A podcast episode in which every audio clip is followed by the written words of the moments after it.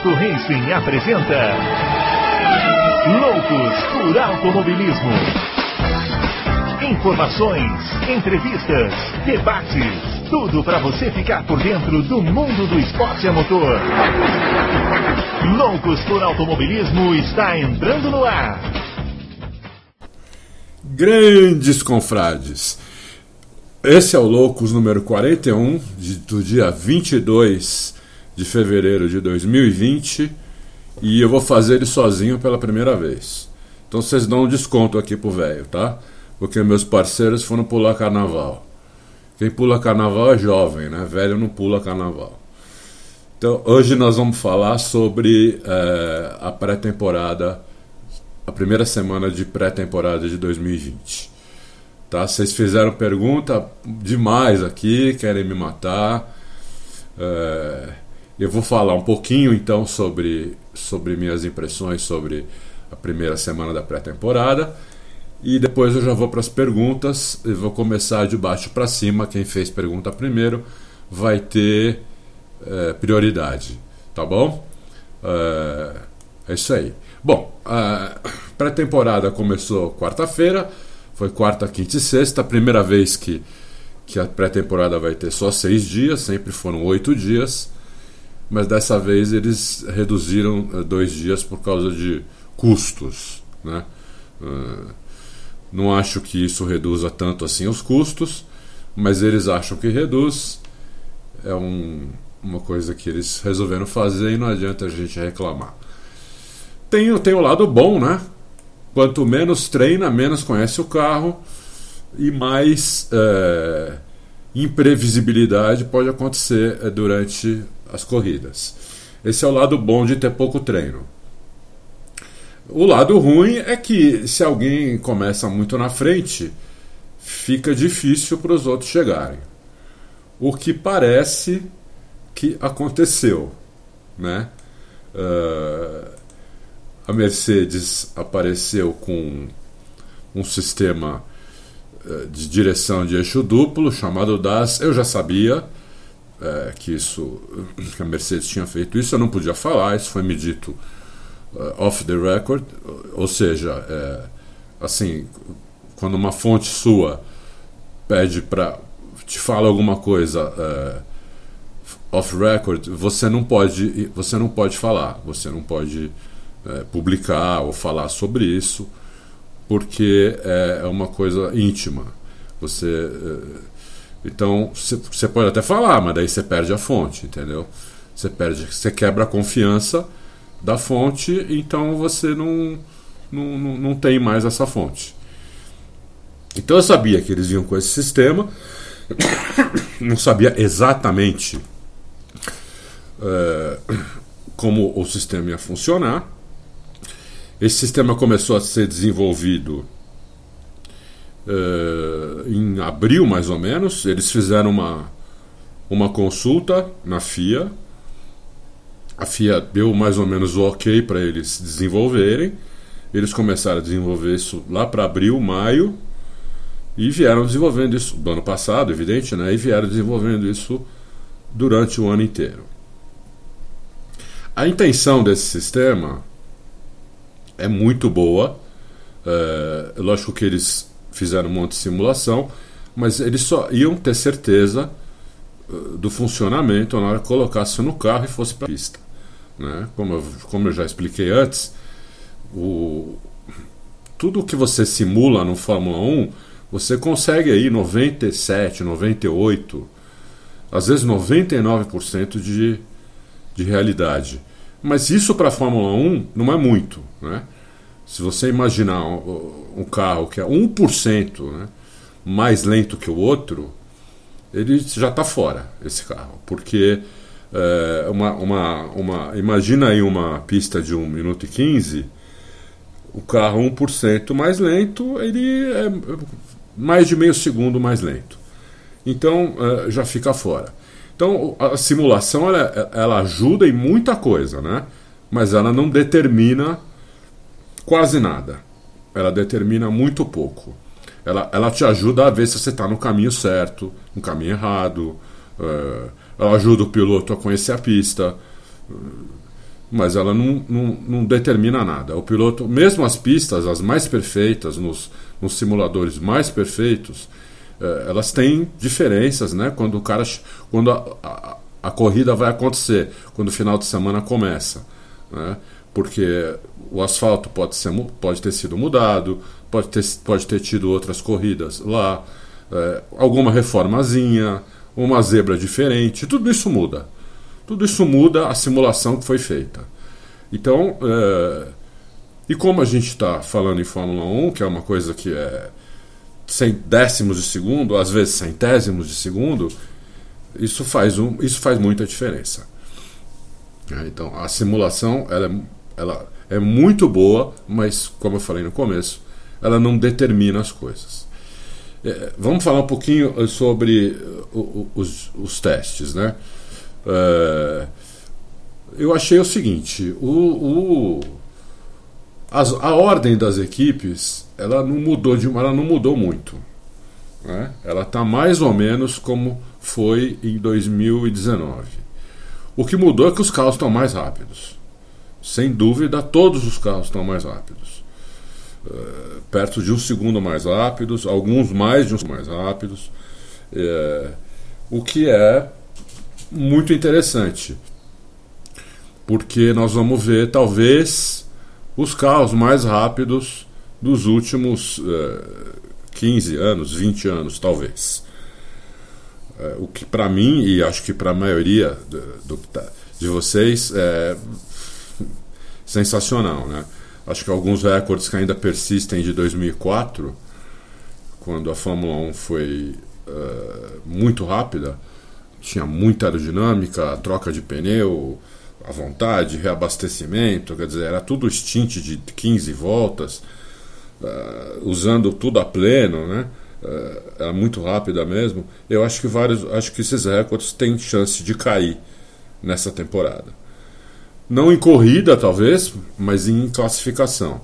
Em corrida não, porque como não pode reabastecer, os carros são bem mais pesados, né? carros largam aí com cento e tantos quilos de gasolina, quando antigamente largavam com 30% disso. Então você tem um carro aí que é 70 quilos mais pesado, realmente é, é, difícil o carro ser, ser mais rápido durante a corrida.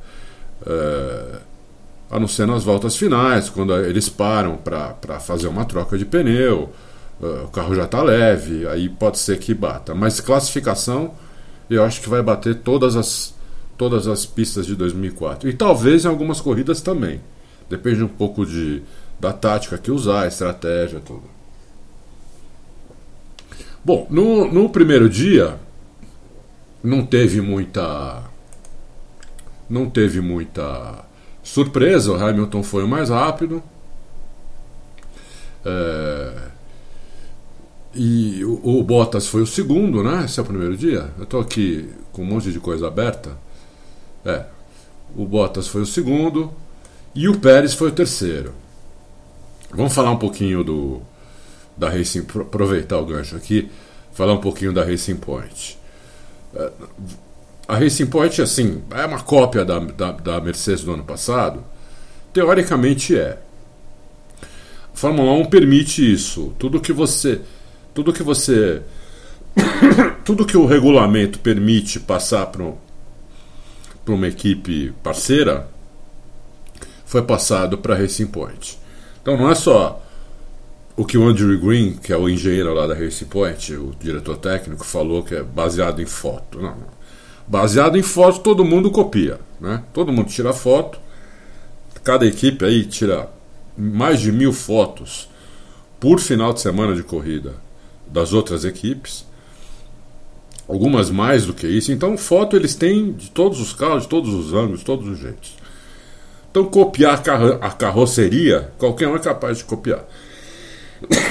o problema é suspensão, assoalho, duto S, é, tudo que você não consegue ver em foto, tudo que está por baixo da carenagem, né?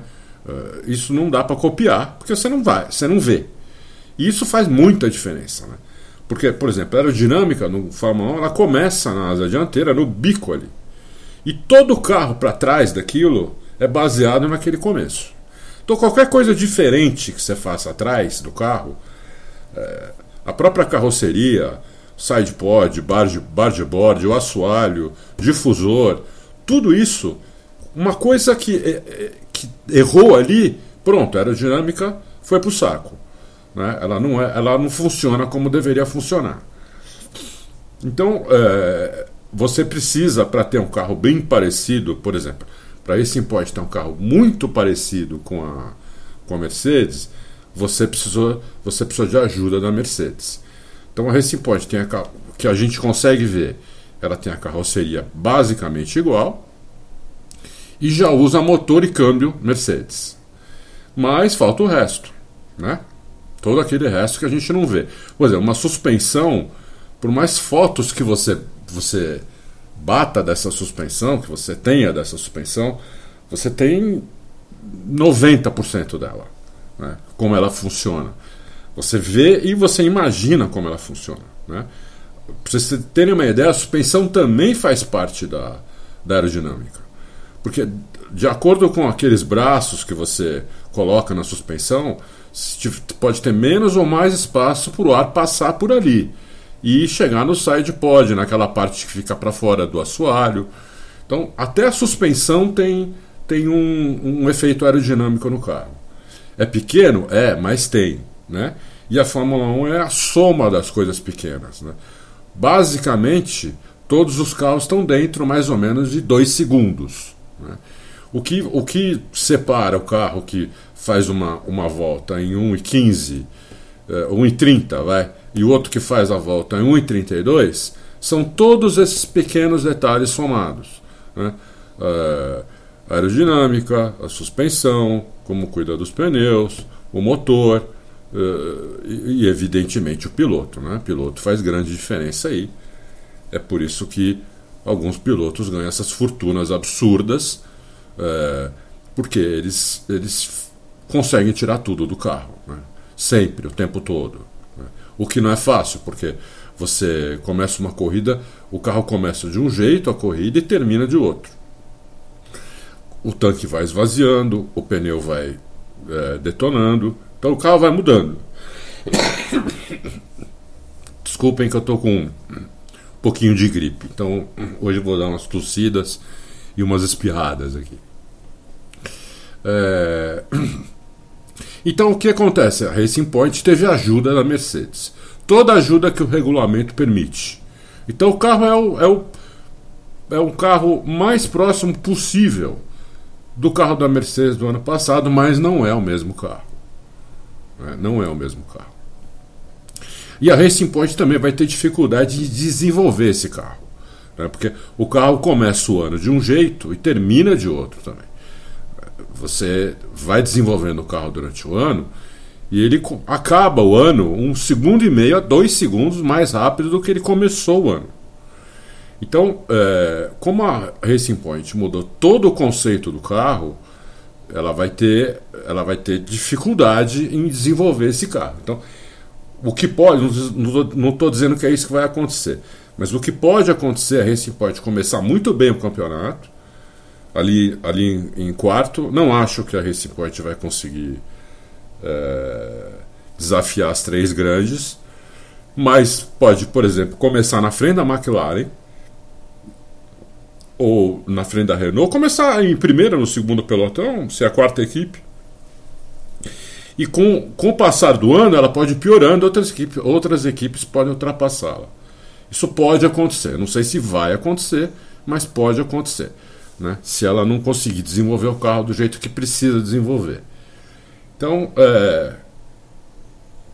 mas não, nem, não tem nada fora do regulamento, não tem nada esquisito nisso. A Haas faz isso com a, com a Ferrari, é, com a Alfa Romeo, a Red Bull faz isso com a Alfa, agora a Alfa Tauri, né? antes era Toro Rosso. Então não tem, não, não, não tem muita polêmica nisso eu achei que eles foram inteligentes. O conceito do carro que eles tinham não deu certo, né? Uh, no ano passado. Eles querem recuperar uh, nem no ano retrasado, né? Porque no, no, ano passado foi a McLaren, no retrasado foi a Renault. Eles só foram quarto colocados, acho que em 2017. Por aí, é. 2017, 2016. Eles querem recuperar essa quarta posição, né? Porque essa quarta posição dá muito mais dinheiro para eles, muito mais. Muito, o prêmio da FIA aumenta muito, dá muito mais dinheiro, dá mais exposição no carro, dá mais mídia, dá mais tudo. Né? Então aumenta muito a grana e eles conseguem empatar ou, na maioria dos casos, ter lucro. Né? certamente terão lucro se forem P4 no campeonato. Quem não tem lucro é, são as, geralmente as duas últimas, né? elas penam para conseguir empatar a situação. O resto todas têm lucro, é, apesar dessa chiadeira que gasta muito, todas têm lucro. Às vezes o lucro não é um lucro financeiro, aquele lucro de português, né? Ah, quanto gastou 100? Quanto faturou? 90. Ah, perdeu 10. É, mas você teve aí, por exemplo, na, na, nas, nas uh, equipes de fábrica, você teve uma exposição de mídia que você ia gastar um bilhão para ter uh, na mídia convencional. Né? Essa conta é, já foi feita várias vezes, aliás, ela é feita todos os anos. Então, se a Mercedes, por exemplo, saísse da Fórmula 1, é, não tivesse mais lá e te, quisesse ter a mesma exposição na mídia que ela tem, ela ia gastar por volta de 1 bilhão, 1 bilhão e 200. Estou falando em dólar, né? Que é muito dinheiro. Então, é, se, colocando essa conta, dá muito lucro. Né? As equipes que não são de fábrica, elas precisam. É, que no mínimo empate, né? Na verdade, elas precisam de lucro, porque elas vivem daquilo, elas vivem da, da equipe. Mas uh, elas conseguem também, na grande parte dos casos, do jeito que, que está agora, né? Essas 10 equipes que estão aí hoje, elas conseguem. Vamos ver como é que vai ser daqui para frente. Daqui para frente, teoricamente, vai ser melhor. Com esse limite de orçamento de 175 milhões, é um limite que teoricamente todas as equipes vão, vão ter lucro. Um lucro muito melhor, inclusive, do, do que hoje. Bom, voltando lá, falamos da Racing Point, já falamos da, da Mercedes, depois eu vou falar um pouquinho mais sobre esse sistema aí das, né, da, do eixo duplo, da direção. Vamos falar um pouquinho da Red Bull. A Red Bull começou muito, há muito tempo ela não começava tão bem o, a, pré-temporada. principalmente instinto longo, ela como ela teve muito, tem muita novidade no carro, o carro foi muito aperfeiçoado, o motor também, eles precisavam antes confiabilidade, né? Checar se o carro aguenta, se o carro não começa a quebrar. Então, eles não dizem eles que não tentaram volta rápida, volta voadora e foram partiram para para fazer stints longos e a gente realmente viu isso né, durante esses três dias. Eu, eu ajudei a fazer o, o ao vivo, a gente fez o ao vivo durante seis horas por dia. A gente faz duas, três pessoas. Então é, a, gente, a gente viu que a, na grande maioria do, do, dos casos a, a Racing Point, ela. A Racing Point não, a, a Red Bull ela ela ia para stint longo mesmo. Uh, então, a gente não sabe ainda quão rápido é o carro numa volta voadora. Apesar que eu, cá, nas minhas impressões, eu acho que o piloto ele dá uma forçada, em algum momento ele dá uma forçada para ver até onde o carro vai. De qualquer maneira, não adianta o piloto forçar, por exemplo, no final de um stint, quando o, o pneu já está já tá bagaçado. Aí, por mais que ele force, não vai vir tempo, entendeu? Então, para você ver realmente quão, quão, rápido é o carro, ele precisa sair com, como a Mercedes fez, por exemplo, no último dia. Você precisa sair com pouca gasolina no tanque, com um pneu novo. E dar duas, três, quatro voltas no máximo. Da primeira volta para esquentar e depois você dá duas voltas rápidas no máximo e na, e na, e na quarta já entra no box. É, esse aí quando acontece isso, você vê que o carro saiu para a volta voadora. Né? Tanto é que quando acontece isso, geralmente é quando eles marcam os seus melhores tempos é, em qualquer dia de treino, é assim que funciona. Ninguém marca o melhor tempo no instinte longo. Né? Todas essas tabelas aí, se você entrar aí, a gente colocou, fez um resumão, né? Todos esses, todos esses melhores tempos que você vê no resumão, ou em qualquer outro tipo de tabela que você pegar aí na internet, todos esses tempos aqui, eles foram feitos do jeito que eu falei. Né? Pouco combustível, poucas voltas, pneu novo. Isso é muito importante para a classificação e para a corrida. Para a corrida é longo. Né? E a Mercedes foi a melhor também no stint longo. Essa semana a Mercedes detonou os caras. Essa é a verdade. Né? Detonou a galera. Vamos tentar explicar. Vamos tentar entender o porquê. Isso não é definitivo, tá? Por isso que eu estou falando essa semana. A semana que vem é que vai dar mais, muito mais argumento para gente, vai dar muito mais certeza. Até porque a Ferrari eh, já tinha avisado, quem acompanha o Auto Racing eh, já leu isso assim várias vezes. Eles não falaram isso uma vez, falaram algumas vezes que eles iam fazer mais ou menos que nem a Mercedes fez no ano passado. Eles iam tentar dois carros.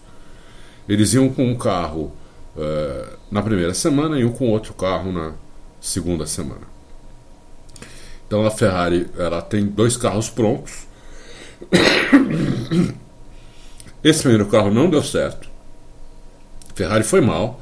Ela foi a pior das três de ponta, uh, tanto em volta rápida quanto em stint longo.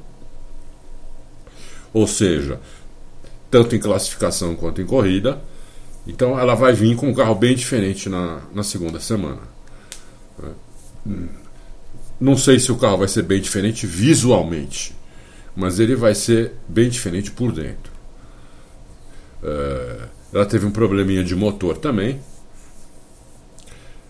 Vamos ver o que, que ela vai resolver isso para a semana seguinte.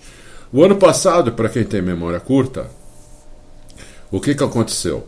A primeira semana a Ferrari detonou. Detonou. Foi a Mercedes desse, dessa primeira semana desse ano detonou, a Mercedes foi mal, ficou. Mais ou menos aconteceu exatamente o contrário desse ano. Mercedes ficou atrás. Teve dia que a Mercedes fez os dois piores tempos. Né? E a Ferrari lá em cima, um segundo e meio, dois segundos às vezes mais rápida. Esse ano inverteu. É, a Mercedes lá para cima, a Ferrari lá para baixo. Vamos ver o que, que a Ferrari vai trazer para a segunda semana. Se vai ter condição de chegar perto, ou de virar o jogo, ou de, ou de equilibrar a situação. Eu acho difícil, acho difícil a Red Bull conseguir isso também. Uh, apesar da Red Bull tá, tá melhor que a Ferrari, está mais, tá mais na frente da Ferrari, está mais perto da Mercedes. Mas esse sistema da Mercedes é maravilhoso. Né? Esse, esse sistema de eixo duplo. Primeiro que é genial, simples, simples de, de, de ideia, é uma ideia simples, não é uma ideia simples para ser executada, mas é uma ideia simples assim. Pô, como é que ninguém pensou nisso antes? Né? Uh, mas é, é, é, difícil colocar isso em prática. Né? Uh, até a minha fonte, que é o, todo mundo sabe, né? que é com o Racing, que é o Dude, me falou: a gente não, a gente não tem certeza como isso vai funcionar. Né? Bom, vamos falar o lado bom dessa, desse sistema da Mercedes. O lado, ele, tem, ele tem vários lados bons. Ele é bom para uma volta e ele é muito bom para corrida. Por quê?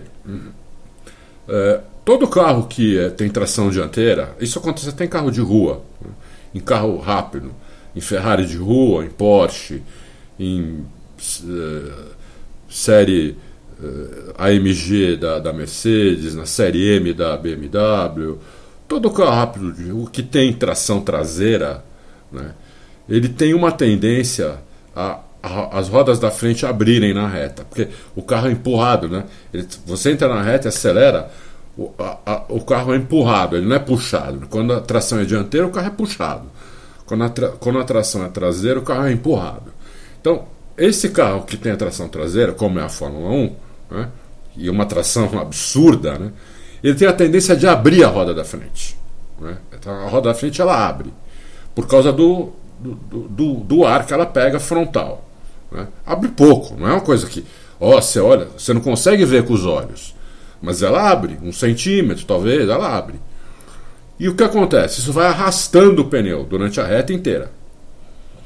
Vai arrastando o pneu, isso vai desgastando o pneu na reta. Né? A gente acha que o pneu não desgasta na reta, desgasta muito pela configuração da suspensão de, um, de qualquer carro rápido, principalmente do Fórmula 1, o pneu desgasta na reta. Porque ele vai arrastando. A cambagem já é negativa, né? então se a cambagem negativa, você olhar o, a roda assim, você vai ver que a parte de cima da roda, do pneu, ela está mais para dentro que a parte de baixo. Né? Isso é a cambagem. Então, é mais a parte de dentro que vai que vai no que vai no asfalto essa que esquenta mais do que a parte de fora do pneu. Você pegar olhar o pneu de cima assim, e dividir ele de frente, né? A parte que está para dentro do carro é a parte que vai uh, que vai no chão e a parte que, que na reta, estou falando. E a parte de fora é a parte que vai quase ela, ela encosta no chão, evidente, mas ela vai muito devagar. ela encosta muito de leve no chão. O toe in, toe out, que é divergência, convergência, é, ele faz a roda ficar mais aberta. Né? Aí você olhando a roda de cima, se você olhar ela, ela é, do começo assim para o final da roda, né? olhando de cima, a divergência é quando você vê que a parte a, parte uh, que do começo da roda está mais para dentro do carro do que a parte de fora. Isso é a divergência. A convergência é quando a parte é, mais para frente do carro, mais perto da asa dianteira, ela está um pouquinho mais para dentro do que a, do que a parte é, do começo da roda. Ou seja, do final da roda, a, par, a parte da, do pneu que está mais longe da asa traseira. Então, isso é convergência e o outro é divergência. Todo carro que tem essa, essa Todo carro de tração traseira, ele, quando você vai é, num lugar para alinhar, balancear os pneus, não sei o que, e você, o cara pega lá o manual, a convergência, é, é, esse, carro, esse carro tem um pouquinho de convergência. Por quê? Porque quando você entra na reta e acelera, esses carros chegam a 300 por hora, a roda ela abre um pouco, por causa daquilo que eu falei, do ar frontal que ela toma. Então ela abre um pouquinho para uh, o pneu não ficar arrastando muito no chão. Na Fórmula 1 a suspensão é, é muito firme, né? é firme demais. Eles usam muito o pneu.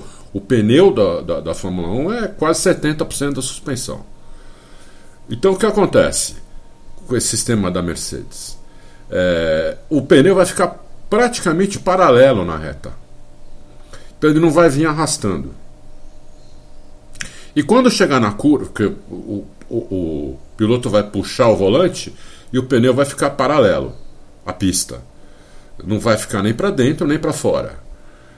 Quando chegar, quando for na freada, quando é, é, ele frear para entrar na curva, ele volta o volante, ele empurra o volante e aí o pneu já ajuda a fazer a curva, porque daí ele já converge, entendeu? Então ele já ajuda a fazer a curva. Ou seja, o carro vai ficar mais, mais rápido de curva, não é muito mais rápido, mas é um pouco mais rápido de curva e não vai desgastar o pneu do jeito que desgasta hoje na reta. Então é um sistema genial. Se esse sistema é legal ou não, é, esse sistema parece ser legal. Né? A minha opinião importa pouco aí. Porque se a FIA diz que vai poder usar esse ano, é porque o sistema é legal. É um sistema de direção e não de suspensão. Eh, na verdade, é um sistema de direção que ele, ele, ele atua, vamos dizer assim, entre aspas, também na suspensão. É, mas ele não, e não é um sistema ativo, porque ele depende do piloto. Se o piloto não mexer no volante, não colocar o volante para frente ou para trás, não acontece nada. O sistema não funciona. Né? Então não é um sistema ativo. Isso é muito importante a gente colocar, porque se fosse ativo ele era proibido na hora. Se ele fizer sozinho, qualquer coisa que o sistema faça sozinho é, é ativo.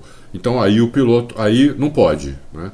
como, é, como era a suspensão ativa, por exemplo. Não precisava fazer nada. A Williams tinha um sensor, vários sensores na frente do carro, que esse sensor ia além da pista, né?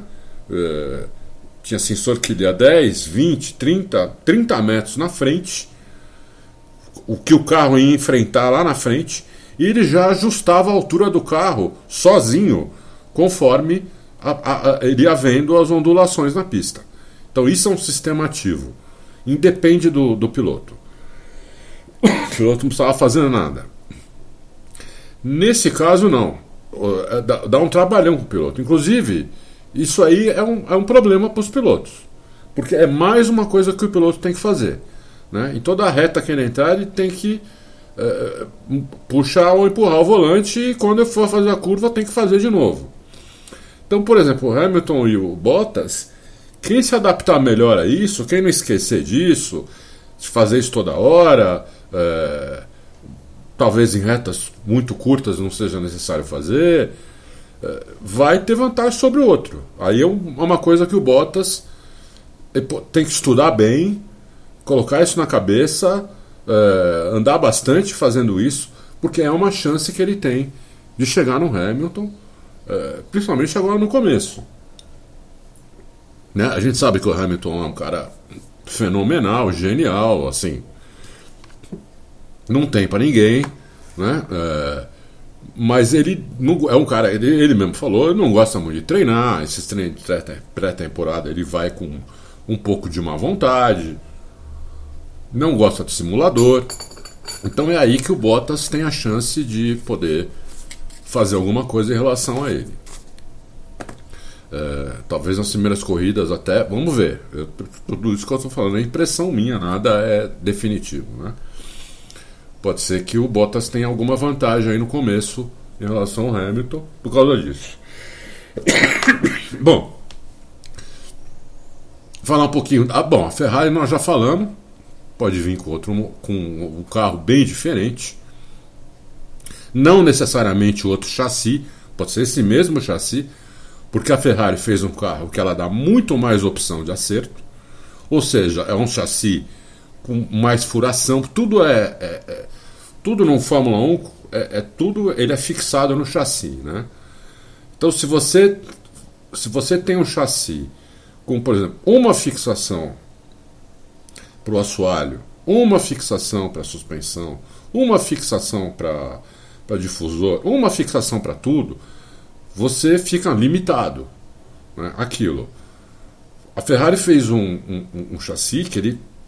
Eu não vi, não, não tem foto, nunca vai aparecer essa foto, ninguém me falou, mas ela, ela deve ter várias fixações de chassi, né, várias maneiras de você poder encaixar as coisas no carro. Pelo menos foi o que ela disse. Isso que dá essa, essa várias possibilidades de acerto. Então pode ser que a Ferrari, a semana que vem, é, é, é o mesmo chassi com, com side pods diferentes, é, não, só, não só em formato, mas aonde eles vão estar, se eles vão estar mais para frente, mais para trás, entendeu? Asa, difusor, tudo, tudo pode ser diferente, soalho, tudo pode ser diferente.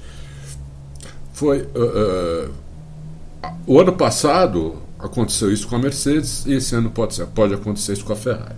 Então nós vamos ter que esperar a semana que vem. Voltando àquele sistema da Mercedes. Né, uh, eles já proibiram para 2021. Né? Por que, que eles proibiram para 2021 isso daí?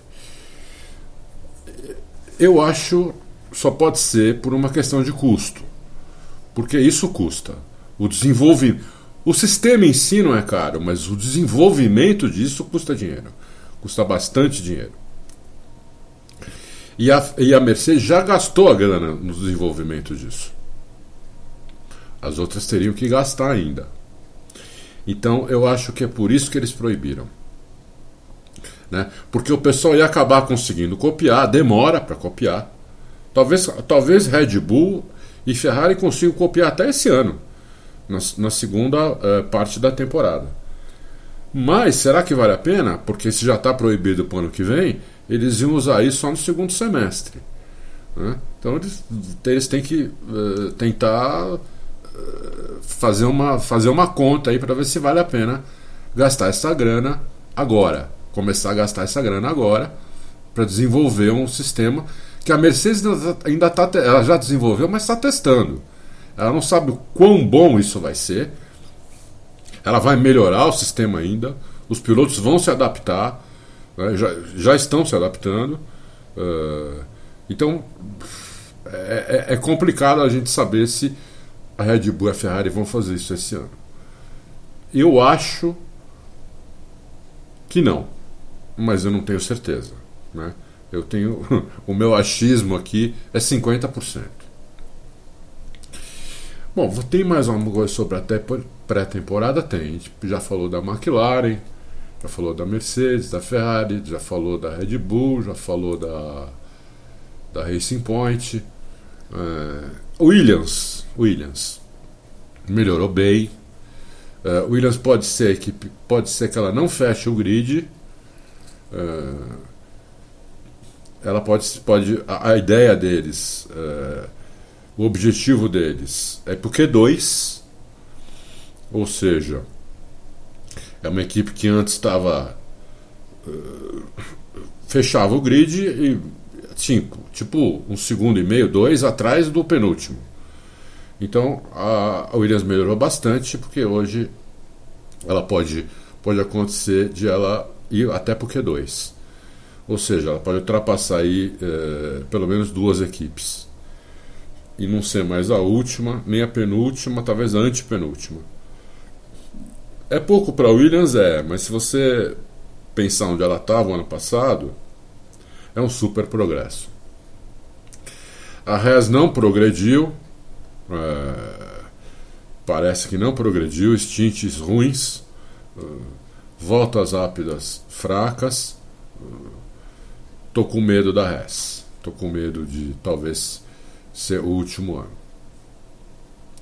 É, McLaren, boa, boa, boas stints, é, longos, não fez voltas rápidas, é, que eu me lembre. Eu, né, como eu falei para vocês, eu fiquei fazendo o, o, ao vivo todos os dias durante várias horas. E não lembro de, da, da McLaren ter feito voltas voadoras. Então, uh, mas os tintes são bons. A Red Bull também não fez voltas voadoras. A, a, Alpha, a Alpha Tauri fez volta voadora com, com Kvyat. Tanto é que ele foi mais rápido num, num dos dias. Uh, a Racing Point fez volta voadora. Incrível que a volta voadora da Racing Point, a melhor volta voadora da Racing Point não foi do, do Pérez e foi do Stroll que é um cara que está melhorando. Todo mundo ainda tira muito sal do Stroll, mas é um cara que está melhorando. Ele já não é um piloto escroto, não. Né? Uh, precisa ter a cabeça um pouquinho aberta. Uh, a Renault, o Ocon fez volta rápida, fez mais volta rápida que o Ricardo. O Ricardo fez mais stints e o Ocon fez mais volta rápida do que o Ricardo a, a, foi a terceira equipe com o terceiro tempo, o melhor tempo foi a Renault, né? mas fez volta rápida. Então, é, e algumas equipes não fizeram. Então isso não quer dizer muita coisa. E a Alfa Romeo também fez um, um temporal aí com o Kimi no segundo dia. Um belo tempo, 1,17, duro praticamente. É um belo tempo. Se você comparar com o tempo do Bottas no terceiro dia, tá bem atrás, né? Porque o Bottas fez 1,15,7. Dá um, dá um segundo e três isso. E a gente nem sabe se o Bottas deu tudo que o carro podia. De qualquer maneira, isso aí, é, a, a, os primeiros três dias da, da pré-temporada não determinam nada. Eu falei antes que eu não tinha um favorito é, para apostar na primeira corrida, continuo não tendo. Apesar de a Mercedes ter se sobressaído muito, eu vou esperar essa segunda semana para ver como é que a Red Bull e a Ferrari vão reagir. Necessariamente a Ferrari e a Red Bull vão fazer voltas rápidas nessa segunda semana, né? quarta, quinta e sexta. Necessariamente eles vão fazer, todos vão fazer. E aí nós vamos ver. E stints também. Né? Os stints, da, os stints longos. Os stints da Ferrari não, não estão bons, mas os da Red Bull estão atrás da Mercedes. Tá? São stints, stints bons, mas atrás da Mercedes. E, o, e pior, quanto, quanto o stint mais longo, melhor fica para a Mercedes. Por quê? Esse sistema economiza pneu. Então a, a, a Mercedes vai, conforme vai passando as voltas, o pneu dos outros vai se desgastando mais do que o da Mercedes por causa desse sistema. Então é importante a gente ter isso em mente. Vamos para as perguntas, que tem muita pergunta aqui. E se eu não, se eu não começar, já viu, né? A gente vai ficar aqui falando até sei lá que horas. É, o, a primeira pergunta foi do, do Point Break. Tem alguma novidade a Globo liberar a assinatura da F1 para o Brasil? Uh, F1 TV para o Brasil. Um dos poucos países do mundo que não está liberado. Olha, Racing Point, a gente já falou sobre isso. A internet é muito ruim. Tanto é que, aqui no Brasil, tanto é que você vê, é, muita gente colocou aí é, é, o vídeo do YouTube que estavam televisionando os treinos e era quase impossível assistir, muito difícil assistir.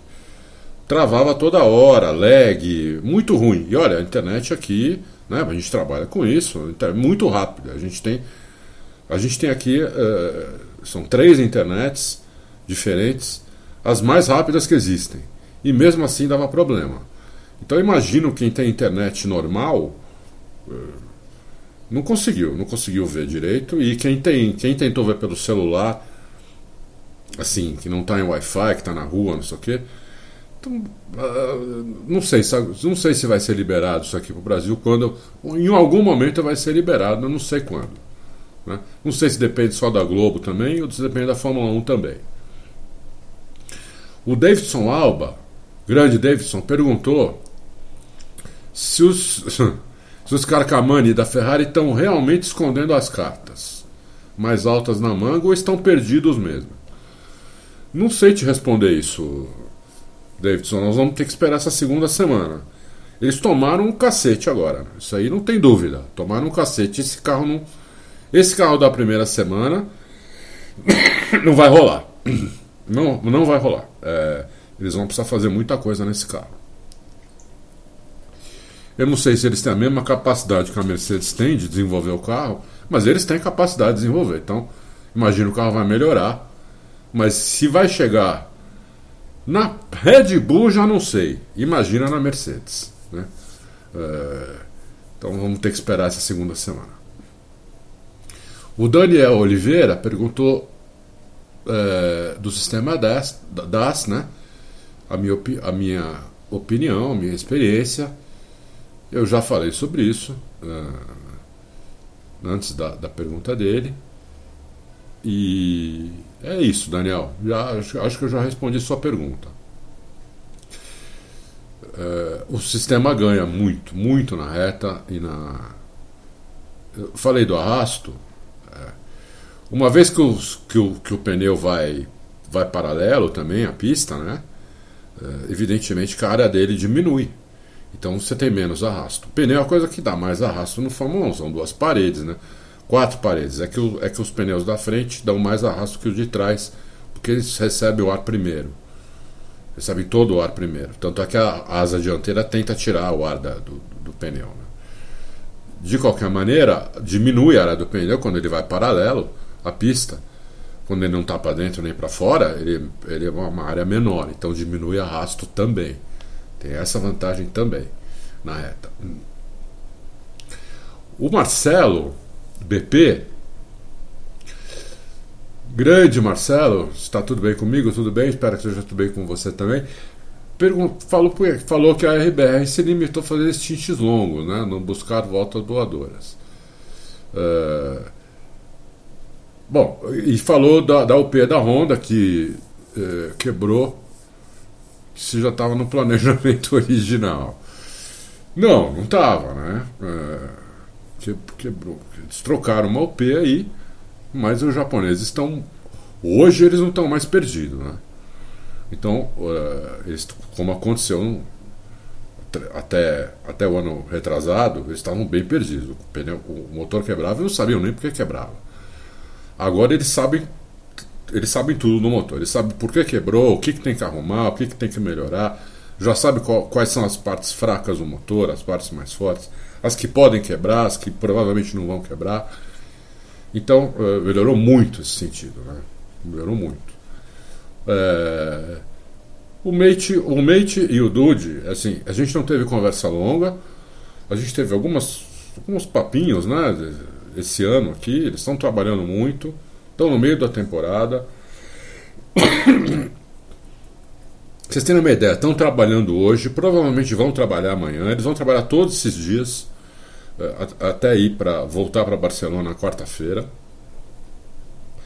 E eu vou conseguir falar razoavelmente bem com eles, é, sei lá quando, daqui uns 10 dias, provavelmente. Antes disso, vai ser bem difícil eu conseguir falar com eles. É, para né, ir mais a fundo nos assuntos. Né. Há um toquinho ali, outro ali. Algumas coisas eles pedem para eu não publicar, não falar, entendeu? Então, algumas coisas eu eu publico, não falo que foi deles. Né? Quem lê as notícias do Auto Race com atenção vê algumas coisas diferentes ali. Né? É, muita coisa ali é impressão deles. Né? É, muita coisa não, algumas coisas são impressão deles. O Rildo pergun perguntou se a Ferrari está escondendo o jogo, né? Já, isso, da, ou pelo desempenho da Mercedes, a RBR, para especular que a Ferrari é a terceira força na primeira semana da pré-temporada, já falamos sobre isso também. Foi, foi, foi a terceira força, sim, na pré-temporada. Uh, nessa, nessa primeira semana foi, foi o que? Vamos, vamos tentar colocar uma ordem aqui. Eu diria que foi uh, Mercedes, Red Bull, Ferrari, Racing Point, McLaren. As outras para trás estão bem próximas da McLaren. Olha, estou colocando a McLaren, mas Renault está muito próxima, é, Alfa Romeo está muito próxima. Ali, quer dizer, não é uma coisa definida, né?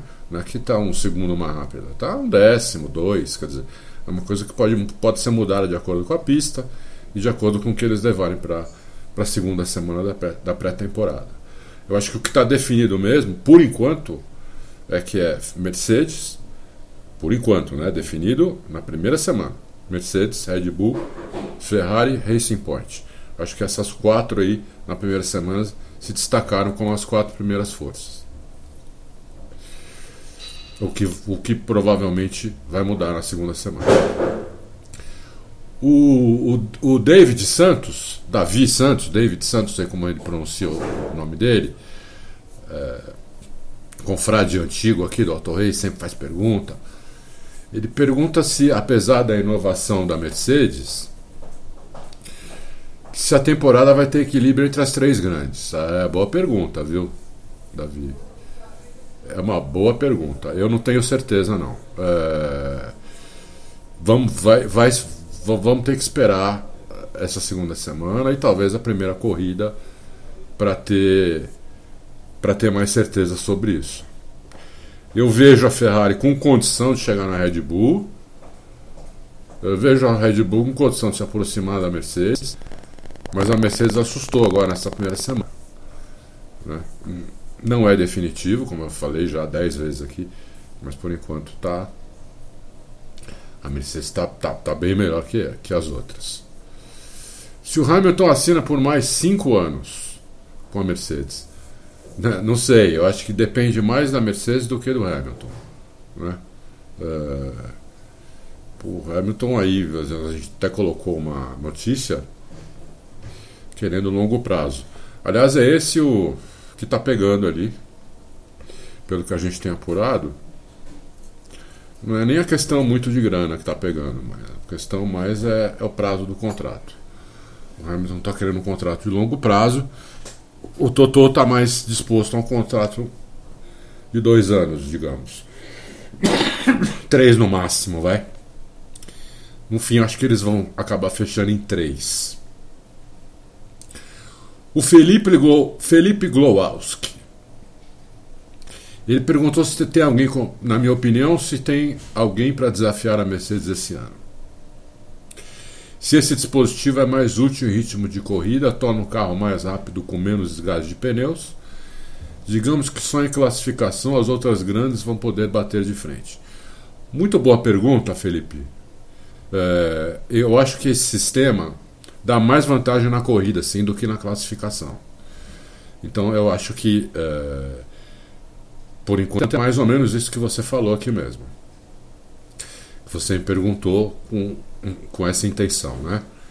Eu acho que esse sistema, por enquanto, eu vejo ele com mais vantagem na corrida. Mas tem uma vantagem na classificação também. O, ele, o próprio Felipe disse que teve a impressão que esse ano seguir de perto um carro do outro piorou duas vezes em relação a 2019. Não, piorou duas vezes, não. Não, não acho que tenha piorado duas vezes. É, talvez tenha piorado um pouco, mas não piorou duas vezes, não. Ele talvez tenha piorado um pouco, sim, porque como os carros estão mais rápido, eles estão formando mais vácuo atrás, né? E esse vácuo uh, em, em freada, contorno de curva, é, se o cara de trás tiver nesse vácuo, ele não simplesmente não faz a curva. Então pode ter piorado um pouco, mas não muito. É, outra do Felipe. Hum, na primeira semana, os três dias com uma bela disputa pelo, pelo P4, né? Os construtores entre entre Racing Mercedes é bom. Na verdade, Racing Point, McLaren, AlphaTauri e Renault com Alfa Romeo e Haas correndo por fora. É, basicamente isso que eu falei agora há pouco, né? Acho que a Res não tá, não. Vamos ver a Res na segunda semana. Por enquanto a Res está para trás. Mas as outras equipes que você falou aqui, sim. É, é, e a Williams melhorou realmente. O Antônio Marcos pediu para eu falar sobre o sistema da, da Mercedes e desejou um bom programa a todos, a todos eu, né? é, já falei sobre o, sobre o sistema. Acho que eu já respondi a tua pergunta, Antônio. O Dan José pergunta se já dá para definir a relação de forças ou ainda é necessário esperar a segunda semana de. É necessário esperar. Dá para definir a primeira semana, mas a pré-temporada inteira vai ter que esperar. Se a Mercedes é a equipe mais prejudicada com o possível cancelamento do GP do Vietnã, e China, pois a Red Bull e Ferrari vão ter mais um mês para se recuperar. Hum, talvez, não sei. Mas a, a, Mercedes não fica parada, né? né? Nesse, nesse um mês.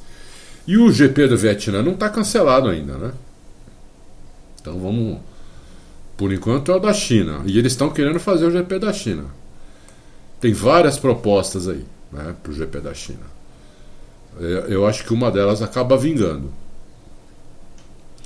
Inclusive, pode vingar ainda o GP da China na data original. Né? Uh, vamos esperar mais um pouco para a gente definir isso, porque porque não, não, dá para descartar que o GP da China não vai acontecer na data original, apesar de ele já ter sido adiado eles podem voltar atrás ainda se o, se o vírus começar a regredir. Né? Os, os, os infectados começarem a regredir o número de infectados, regredir o número de, de mortos, é, eles voltam com, com a data original, entendeu? Digamos que agora nós estamos dia 22 de fevereiro, daqui 20 dias é, não tem mais o vírus, o vírus está muito, já regrediu demais, é, eles podem até voltar com a data original. Não é muito provável, mas pode acontecer. O João, o que, eu achei da Ferrari na primeira semana? Eu já falei.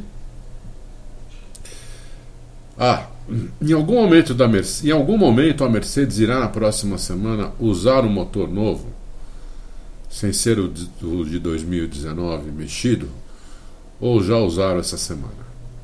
Então, que eu saiba, eles não usaram motor novo.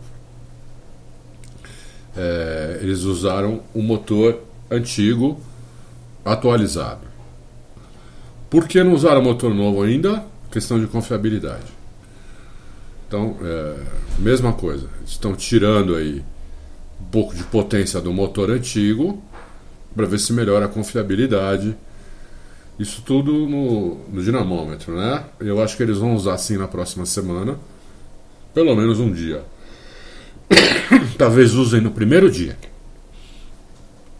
O Dude não me falou isso, é, mas eu tô achando que isso que vai acontecer. Ele não falou que vai usar no primeiro dia.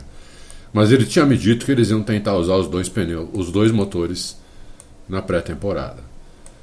Então eu acho que talvez eles usem pelo menos um dia é, o motor novo. Se não der, digamos que eles usem. Porque eu estou falando no primeiro dia. Digamos que eles coloquem o motor novo lá no primeiro dia e consigam andar aí 130 voltas, 120, 130, 140 voltas. E acaba o treino, eles veem que o motor está inteiro, não tem nada é, a ponto de quebrar. Eles vão no segundo dia com ele de novo. Né? E, e forçam mais ainda para ver até onde ele aguenta. Então eu acho que eles vão usar assim no, no no segundo, no, agora nessa segunda semana. O Marçal. É, o DAS foi banido somente em 2021. Equipes podem adotar o recurso, isso é muito complexo. Podem adotar o recurso, mas eu acho complexo sim, para ser copiado assim de bate-pronto. Né? Como eu falei no começo aqui, são desde abril desenvolvendo isso. Então, eu acho que é complexo para desenvolver o, assim no meio do, durante a temporada. Mas, por exemplo, do Adrian Newey eu não, não, desconfio, eu não duvido de nada. Inclusive nós pusemos uma matéria sobre ele uh, ontem, uh, sexta-feira, né? Uh, dia 21 agora de fevereiro, o que eu, eu sugiro todo mundo ler. O cara, o cara é monstro, o cara é monstro. Uh, o Renner pergunta alguma informação do Dudu Jumate, já falei.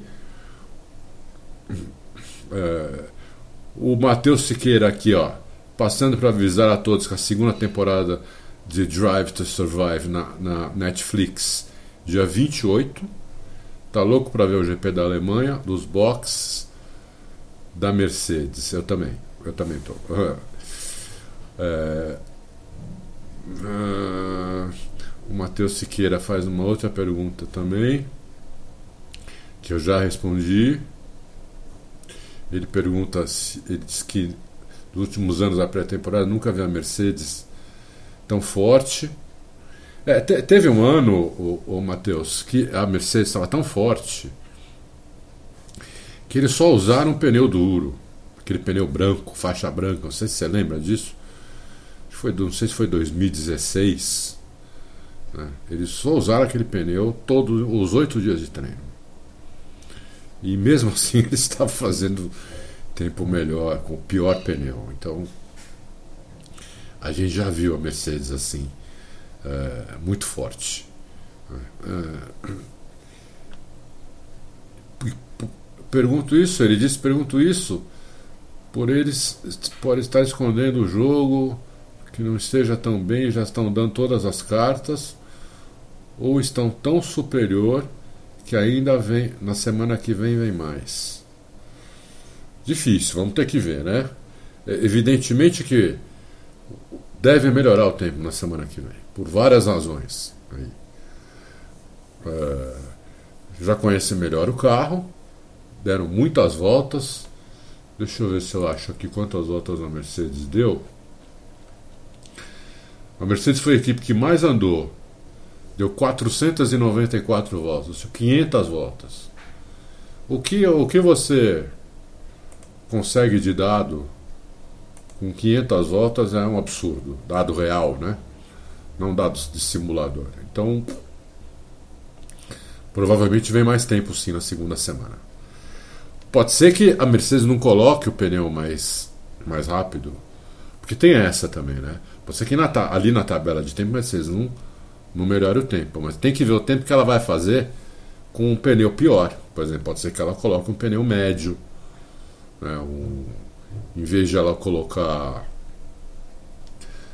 é, por exemplo, ela colocar um pneu C5, que, que foi o pneu, que é o pneu mais rápido, que ela fez o melhor tempo, ela coloque um C3, né? E faça um tempo parecido com o que ela fez com o C5 nessa semana. Ou seja, se ela fizer isso, ela está muito mais rápida na segunda semana do que foi nessa. Tudo isso precisa, são essas nuances que a gente precisa prestar atenção para entender o quão rápida está uma equipe. Né? Precisa prestar muita atenção nisso. A, a, a McLaren, eh, nessa primeira semana, o melhor tempo dela foi com C3, né?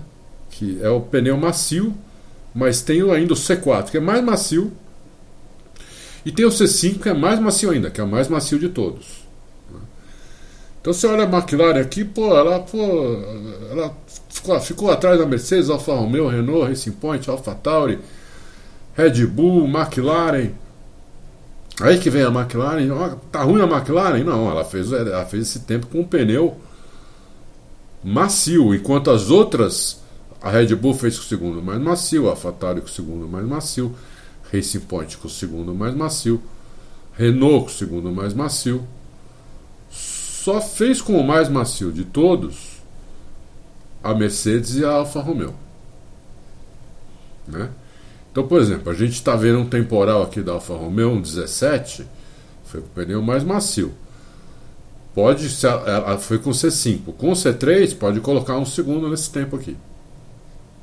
No mínimo, um segundo a mais. Então ela iria de 1,17,091, ela iria para 1,18,091 o que a deixaria como antepenúltima. Entendeu? Então isso é importante, velho. O pneu que usou para fazer o melhor tempo, quantas voltas ela deu naquele stint onde ela fez o melhor tempo. Porque daí você sabe se foi uma volta voadora, se foi uma rápida, uma volta rápida de corrida. Vamos lá. O Dr. Jalim, não falta nunca, grande Dr. Jalim, é, pelo que eu vi, de todas as equipes, qual o carro mais bem nascido em comparação a, de do, a, a 2019? Bom, a Mercedes na, nasceu mal em 2019, né, Dr. Jalim? Se você lembra dos primeiros quatro dias da pré-temporada de 2019, eles foram muito mal. E agora eles foram muito bem. Então, é a Mercedes. A Red Bull também foi uma que melhorou bastante em relação à, última pré-temporada. E a Racing Point também melhorou bastante. Mas eu ainda acho que a Mercedes foi a que melhorou mais nessa primeira semana. Mas vamos, como sempre estou falando, vamos esperar a segunda semana. O Sink Header pergunta o que houve com James Allison na Ferrari era discreto e não, trazia o, não fazia o carro brilhar. E na, e na Mercedes está tão bem que deu até uma de Colin Chapman com essa direção, manche. É, gostei da pergunta. O, o, assim que, o, que a gente, o que a gente sabe né, é que é muito bom trabalhar. A Mercedes tem uma estrutura muito boa, uma organização muito boa. É alemão, né, meu? É alemão. Então, é, alemão e japonês são muito conhecidos por, por ter muita disciplina, muita organização, muito. Já o italiano é mais latina, mais parecido com, com a gente, com o brasileiro, o espanhol, né? O latino é muito sangue quente, é, impulsivo. Então põe uma coisa no carro que dá certo, ah, isso daí é que vai, é que isso aí é que vai fazer o carro andar, não sei o quê. Então é, é, é mais fácil trabalhar numa equipe como a Mercedes. Então eu acho que o todo todo bom todo bom técnico, bom engenheiro, ele tem como como florescer mais na Mercedes do que numa equipe como a Ferrari. A Ferrari tem muita luta interna, né? muita luta pelo poder, muita luta interna, muita, muito jornalista. É, o que tem de jornalista italiano lá dentro, você não faz ideia. Eles não saem lá de dentro, ficam enchendo o saco, ficam fazendo política, ficam fazendo joguinho, ficam falando para um que o outro falou mal do outro. É um, é, é, não é fácil, não. Eu não é fácil trabalhar na Ferrari, não. Tem que não é, não é, não é fácil mesmo trabalhar na Ferrari. Então eu acho que o, o James Allison e o James Allison tem uma equipe muito boa lá na, lá na Mercedes, né? Equipe toda é muito boa. E como na Mercedes é tudo aberto, a Ferrari é um pouco mais fechado, as pessoas lá gostam de guardar muito as coisas para elas. É, e, enquanto na Ferrari as coisas são muito, na, na Mercedes as coisas são muito abertas. Se alguém tem uma, uma ideia nova, por exemplo, ninguém sabe se essa ideia desse DAS foi do, do James Allison ou se foi de algum outro engenheiro que chamou uma reunião, deve ter falado com o James Allison primeiro. James Allison colocou todo mundo ali, vamos conversar sobre isso, fizeram um brainstorm, entendeu? É, e vamos fazer ou não vamos fazer, deve ter chamado Toto Wolff, deve ter chamado até os pilotos. Porque isso aí como é um sistema que depende muito dos pilotos, o piloto pode falar, pô, isso aí vai estragar minha tocada, vou ter mais uma coisa que eu vou ter que fazer, e se eu esquecer, né, é complicado, pô. Isso é, será que vale a pena? Vai dar tanta vantagem assim pro trabalho que vai ter, né? Uh, então tem que levar tudo isso em consideração. O João Pedro diz que os testes não são confiáveis mas achou o desempenho da Williams muito superior em relação ao ano passado. João Pedro, os sets são confiáveis sim. Tem que esperar acabar os testes, mas eles são confiáveis sim. É, tem que ver as nuances, como eu expliquei antes, né? tem que ver com que tipo de pneu a, a, as equipes fizeram, os melhores tempos. Tem que ver os tempos que elas fazem nos stints. Tudo isso nós colocamos no nosso ao vivo. Né? Coisa que, por exemplo, não tem na F1 TV. Né? Que a gente conseguiu ver aqui mal, mas conseguiu ver. Você fica lá, duas, três pessoas falando o tempo todo, mostrando os carros na pista. É, mas você, não, você tem poucos dados ali, poucos, pra, poucos dados para você ver exatamente que, o que está acontecendo. O que, que as equipes estão testando, o que elas estão fazendo, por que elas estão fazendo aqueles tempos. Né? Se você entender isso, você vai ver que a pré, que a pré-temporada é confiável. Se você não entender isso, só olhar para a tabela de tempo, realmente a, a, a pré-temporada não é confiável. Né? O Itamar, grande Itamar também, está sempre perguntando. É, ele diz que há uma preocupação por parte do meio jornalístico de passar uma visão de que o campeonato 2020 vai ser equilibrado. Na opinião, na minha opinião, alguém consegue desafiar a Mercedes esse ano e o próximo? Não, o próximo, próximo é tudo, tudo novo, Itamar. Não temos a menor ideia do próximo. Até o Williams pode ser a melhor ano que vem. É, esse ano, pel, pelas, pelos primeiros três dias da pré-temporada, que é muito pouco, Itamar, não, ninguém tem condição de desafiar a Mercedes. Tá? Então estou respondendo a você baseado nos três primeiros dias. Vamos ver os três próximos, vamos ver a primeira corrida. Aí a gente vai ter um quadro muito melhor. Com os três próximos, semana que vem já vai dar um quadro bem melhor. Né? Já vai dar para apostar, por exemplo, na primeira corrida quem vai ganhar. Dá para apostar no piloto ou na equipe, né? Uh, que vai ganhar a primeira corrida. Eu já, com certeza, vou ter, vou ter condição de apostar quem vai ganhar a primeira corrida. No mínimo a equipe que vai ganhar. E vou apostar. Não só apostar escrevendo, coluna, falando aqui com vocês, mas vou apostar grana mesmo, né? Vou lá no nosso, um dos nossos patrocinadores, a Bet365, e vou pôr grana lá. Aliás, pessoal, eles dão um bônus ali de 200 reais, viu? Se você apostar 200 reais, você ganha mais 200, são 400. Se você apostar 100, você ganha mais 100, entendeu? Até 200 reais você tem um bônus ali de mais 200 reais. Então dá para você fazer bastante, dá para você brincar legal lá. O Akazumba quer saber sobre a Mercedes. Ele falou: se uma disputa roda com roda, a roda da Mercedes for forçada, levando o volante a fazer um movimento involuntariamente. Será que pensar em todas as possibilidades de dar merda? Pensaram, né? O, o, o volante, se, se der um roda com roda, evidentemente. Roda com roda de, de leve, né? Porque se for, se for. Se o roda com roda for muito forte, quebra. Né? Não só o da Mercedes, quebra de qualquer um ali. E aí acabou a corrida. Né? Agora, digamos que seja de leve. E só para o volante aconteceu o que você falou, Kazumba ele fizer um movimento involuntariamente. Realmente.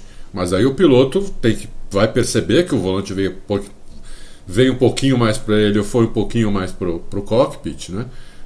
Foi puxado ou empurrado, e ele coloca o volante de volta rapidinho de novo. Então, se há a, a, a possibilidade da FIA barrar por motivos de segurança, é, é, sempre há.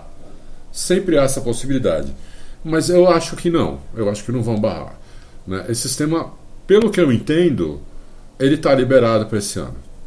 Né? É, até acontecer, se acontecer alguma coisa fora do normal, se acontecer algum acidente por causa do sistema, aí pode ser que eles barrem. Mas por enquanto ele não está barrado. O pau erguido seria o 10 o maior golpe, ou das o maior golpe tomado pela Red Bull? Boa pergunta. Sim, Sim. É... Foi um golpe.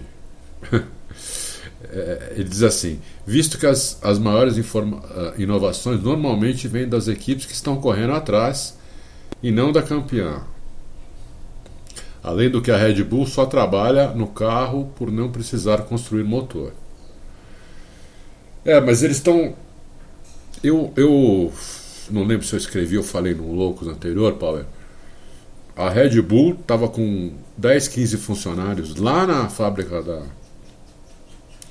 da Honda uh, desde setembro do ano passado.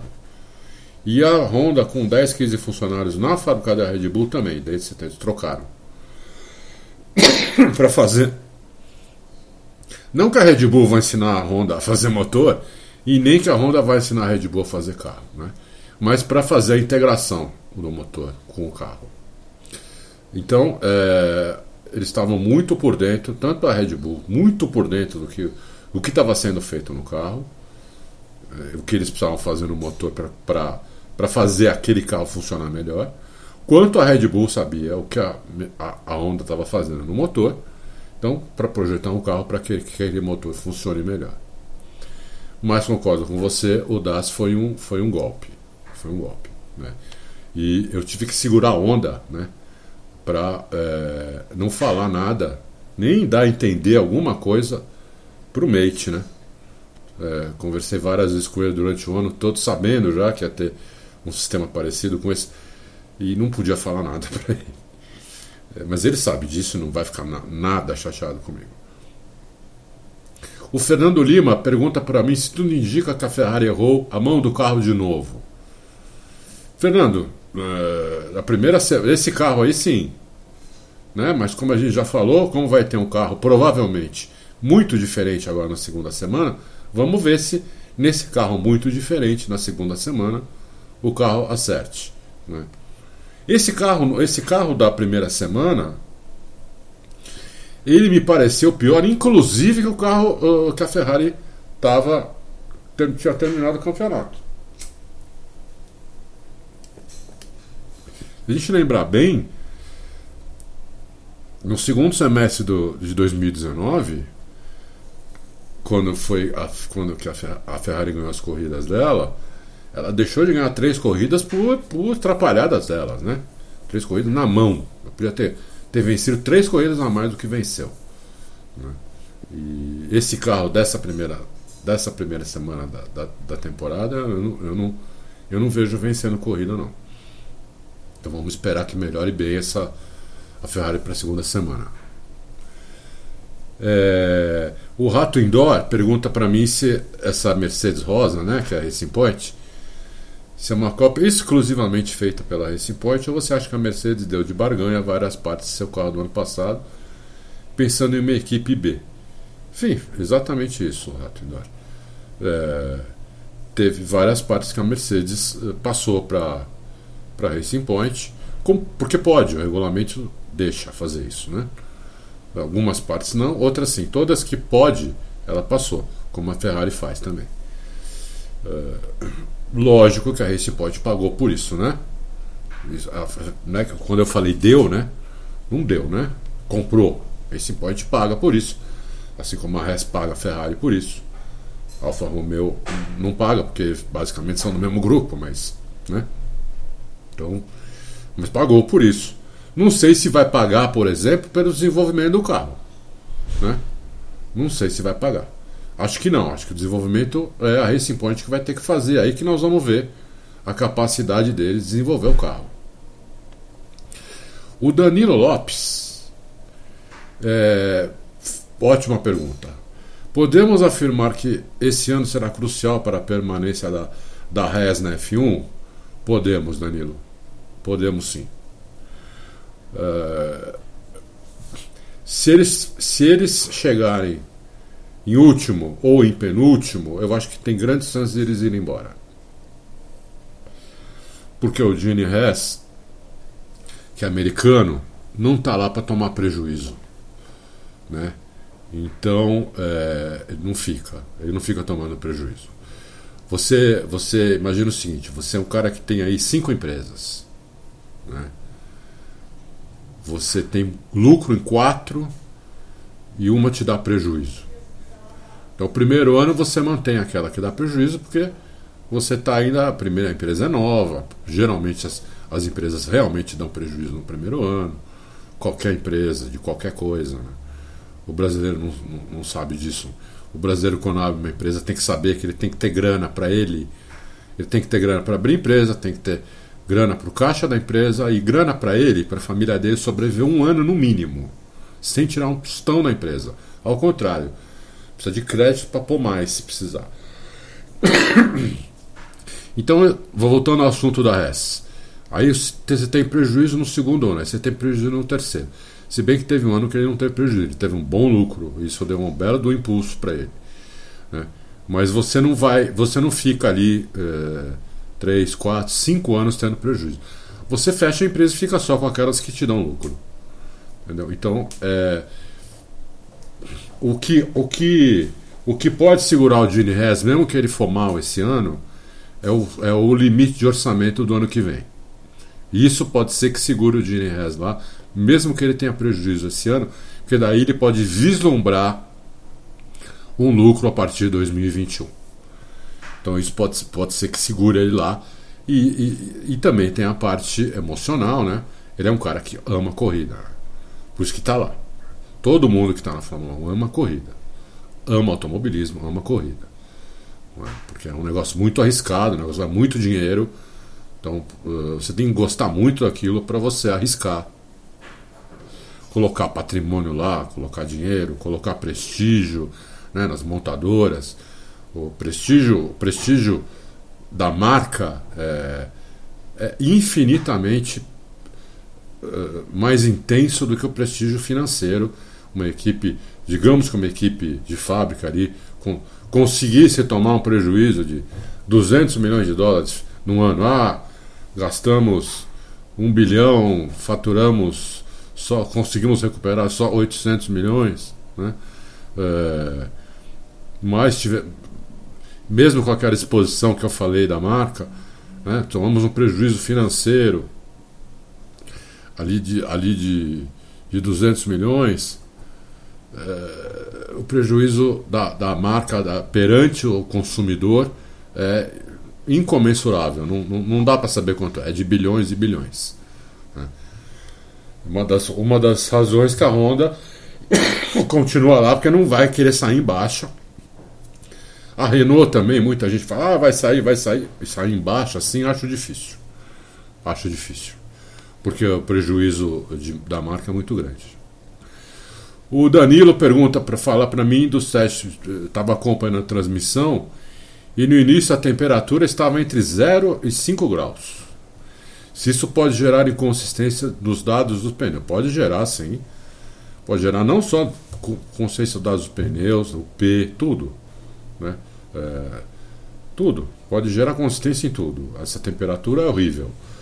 Por isso que quando eu fiz um guia ali para como assistir a pré-temporada, como acompanhar a pré-temporada, os horários que as equipes fazem as melhores voltas é muito importante.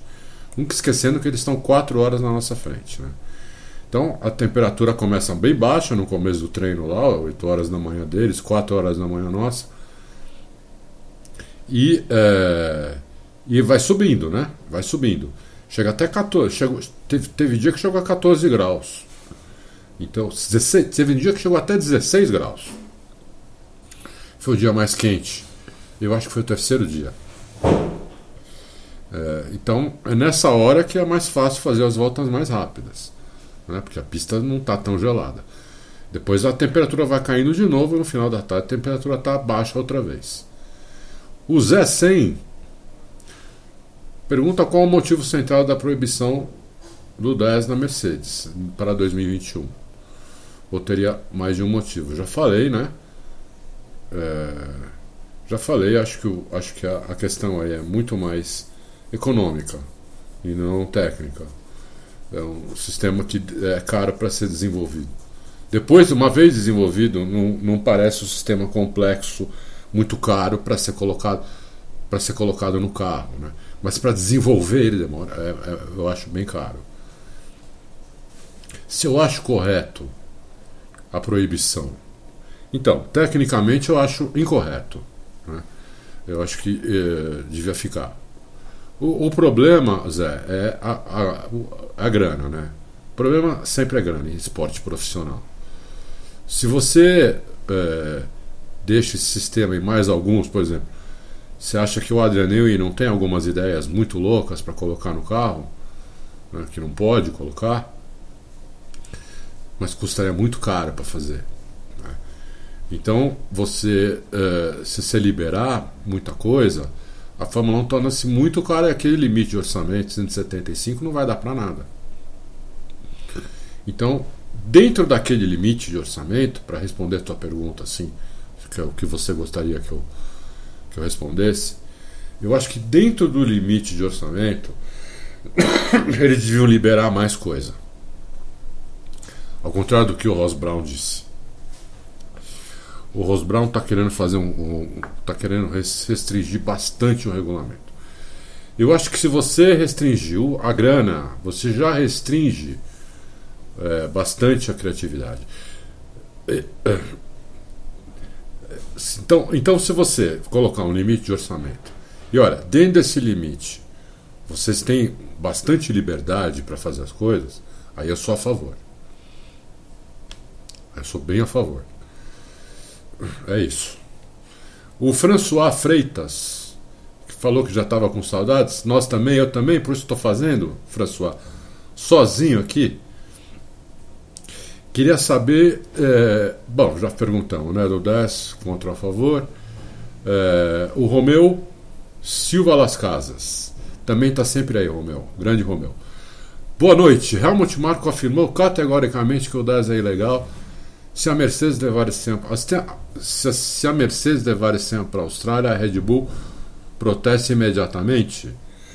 Bom, a Mercedes, que eu saiba, vai levar o sistema para a Austrália uma vez que a FIA já liberou, praticamente já liberou, é, só proibiu para 2021 Então a Mercedes vai levar o sistema para a Austrália. A Red Bull vai protestar imediatamente? É, pelo que o Hamilton Marco falou, vai. Só não sei se vai adiantar. Né? Uh, vamos ver o que vai acontecer. Eu acho que não vai adiantar. Em todo caso, vamos ver. Aí depende muito da defesa, né? Por exemplo, Romeu. O Ross Brown, quando estava na Ferrari depois na própria equipe, ele inventou um monte de coisa que estava sempre na área cinzenta do regulamento. Só que o Ross Brown é um gênio. O Ross Brown vai lá e convence todo mundo que aquilo pode. Então ele conseguia convencer. Tudo. Ele fez várias coisas na Ferrari entre 2000 e 2004.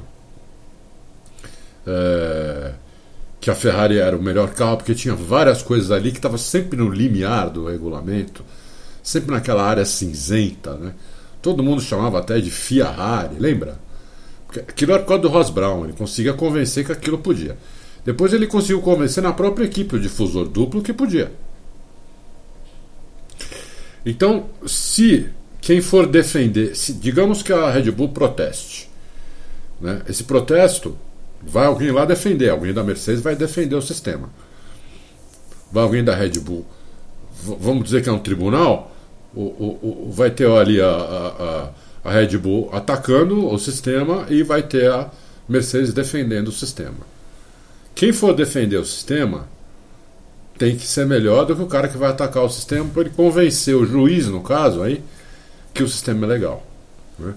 Mas eu acho que está fácil de convencer que é legal o sistema, pelo que a FIA vem falando. Né? Como eu já expliquei, eles já, já falaram que só vai uh, ser banido em 2021. A Mercedes fez várias consultas durante o ano passado, a FIA foi liberando, então tudo leva a crer que a Mercedes vai ter esse sistema esse ano. Independente do da Red Bull liberar, é, protestar ou não. É, o Roder Roder Rock aqui me ajudou, dizendo que o pessoal está perguntando muito sobre o, sobre o 10 que eu tinha pedido para olhar. Obrigado, Roder Rock. Muito obrigado. O pessoal não lê mesmo né, as coisas direito, né? Você vê lá que tem um monte de gente que não percebeu que ia fazer o louco sozinho, né? falando de vocês, não sei o quê. Bom, o Ricardo tem chance de. Ele pergunta ao Roderock se o Ricardo tem chance de ficar entre os cinco melhores no fim do campeonato, levando em consideração os três dias de testes. Não. Não tem chance, Roderock. Levando em consideração só esses três dias, não. Não. Porque daí ele precisaria ficar na frente de algum dos dois, dos dois pilotos da Mercedes, dos dois pilotos da Red Bull, dos dois pilotos da Ferrari. Então, eu, eu, no mínimo isso, né? Isso sem falar de Racing Point e McLaren. Então, eu acho que não, não tem. Agora, se a Renault vier melhorar muito no, na segunda semana, é, ou vier ou entre a segunda semana e a primeira corrida, que eles também melhoram bastante, né? Porque a segunda semana também escolhem muitos dados e vem se o, o que eles fizeram da primeira semana para a segunda deu certo. Então, se não deu certo, eles partem para outro caminho para a primeira corrida. Então, se isso não acontecer, eles não, não vai ter chance, Ricardo. É, mas pode, vamos esperar, né? Vamos esperar os acontecimentos. O Léo fala que acredita que Mercedes, Red Bull e Ferrari seja a ordem do grid. Por enquanto, sim. Né? Foi a ordem do grid no, no, nos três primeiros dias, mas isso não quer dizer que vai ser a ordem do grid no, no campeonato. O Akazumba. Fugindo do assunto mais quente da semana, Lick Mugello e Imola se candidataram a substituir o GP da China. O que vocês acham mais provável acontecer? Cancelar, substituir ou deixar suspense deixar suspenso até uma, alguma data limite. Então, eu acho que vão deixar suspenso até uma, uma data limite, que é próxima. É, se caso eles é, é, não, não, for, não for ter o GP da China agora, em abril, como estava previsto, é, entre Mugello e Imola, acho que Mugello dá de 10 a 0 em Imola. Mugello é uma pista espetacular. É uma das pistas que eu mais gosto. Muito, eu gosto muito de Mugello. Seria a minha primeira é, sugestão de mais uma corrida para a Fórmula 1 seria em Mugello. Então eu adoraria que fosse em Mugello. É, Mugello é melhor do que várias, inclusive Mugello é melhor do que muitas das pistas que estão hoje na Fórmula 1. O Anderson Mota, o quão vergonhoso para a Fórmula 1 liberar somente seis dias de teste por ano, te falei já isso, já, já falei isso, tem os dois lados, o lado financeiro, o lado, o lado técnico e o lado da imprevisibilidade. Já pensou se não tivesse teste? A Mercedes, por exemplo, ela ia fazer esse sistema novo para colocar logo na primeira corrida sem testar? Não ia, né? Com muito teste, a Mercedes podia chegar com esse negócio super testado e detonar todo mundo lá também. Então tem sempre os dois lados das coisas, Anderson. É... Vamos lá. O Alberto Amorim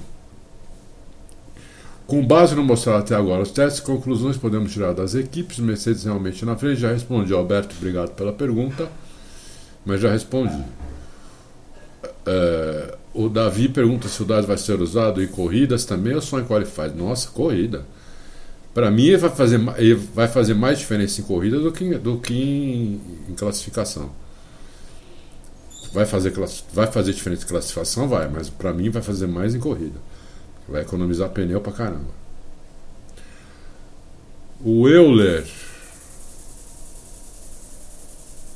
não fez nenhuma pergunta. Euler escreveu um monte aqui, mas não fez nenhuma pergunta. Então vamos pular. O Fabiano. Bom dia, Pai Adalto, Bruno e Fábio. Bom, Bruno e Fábio não estão. Fabiano, tá só o Pai Adalto. É, ele, pergunta, ele repete a pergunta do Gustavo Segamark. A melhora no carro da Williams é real? Se existe alguma possibilidade de pontuar nessa temporada? A melhora é real. Pontuar nessa temporada? Aí precisa, precisa ter aquelas corridas malucas. Né? Eu acho que eles, como eles falaram, eles vão brigar pelo Q2. Nem pelo Q1, pelo Q2. Então precisa ter corrida maluca para eles pontuarem nessa temporada. Acho que não. Acho difícil eles pontuarem. Mas sempre tem uma corrida ou outra maluca, né? Nessas corridas malucas pode acontecer deles pontuarem. O Bruno Cardoso. Se a McLaren der um salto de performance em relação ao carro do ano passado, isso põe o James King um patamar só abaixo do Newey na, na, na Fórmula 1 atual? Boa pergunta, Bruno. O James Key já é um cara com um conceito bom na Fórmula 1, né? É... Eu acho que se a McLaren realmente dar um salto de performance, como você disse, vai aumentar muito o. Vai aumentar muito a, a, a fama né, do James Key. Eu gosto muito dele. Esse cara agora é o primeiro que ele é o, é o, o projetista-chefe, digamos assim, o diretor técnico, o cara que fez o carro do zero, né? Ou, ou, ou aprovou tudo que, tudo que foi é, sugerido. Eu concordo com você, ele vai ficar num patamar bem alto, é, entre os melhores ali, mas abaixo do Neu, e não tem dúvida. Mário Sérgio se existe alguma chance em 2021 do grid aumentar. Existe alguém interessado em ingressar na F1? E caso contrário, o que é preciso acontecer em 2021 para despertar o interesse de ingresso no futuro? Olha, boa pergunta, Mário Sérgio. Ele já. Esse, esse limite de orçamento é, já é bastante atrativo e bastante atraente para outras equipes. É, não só fábricas, mas equipes também, tentarem a Fórmula 1. Pega um pouco a unidade de potência, a UP, né, porque é muito complexa.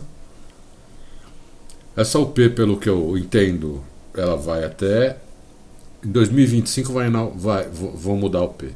Então a SOP ainda tem esse ano, 2020, 21, 22, 23, 24, tem 5 anos ainda é, para ser desenvolvida. Eu acho que isso é o que pega mais hoje, a partir de 2021, né? Hoje é grana e a UP. A partir de 2021 vai ser só a complexidade da UP. Então vamos ver quem é que tem coragem.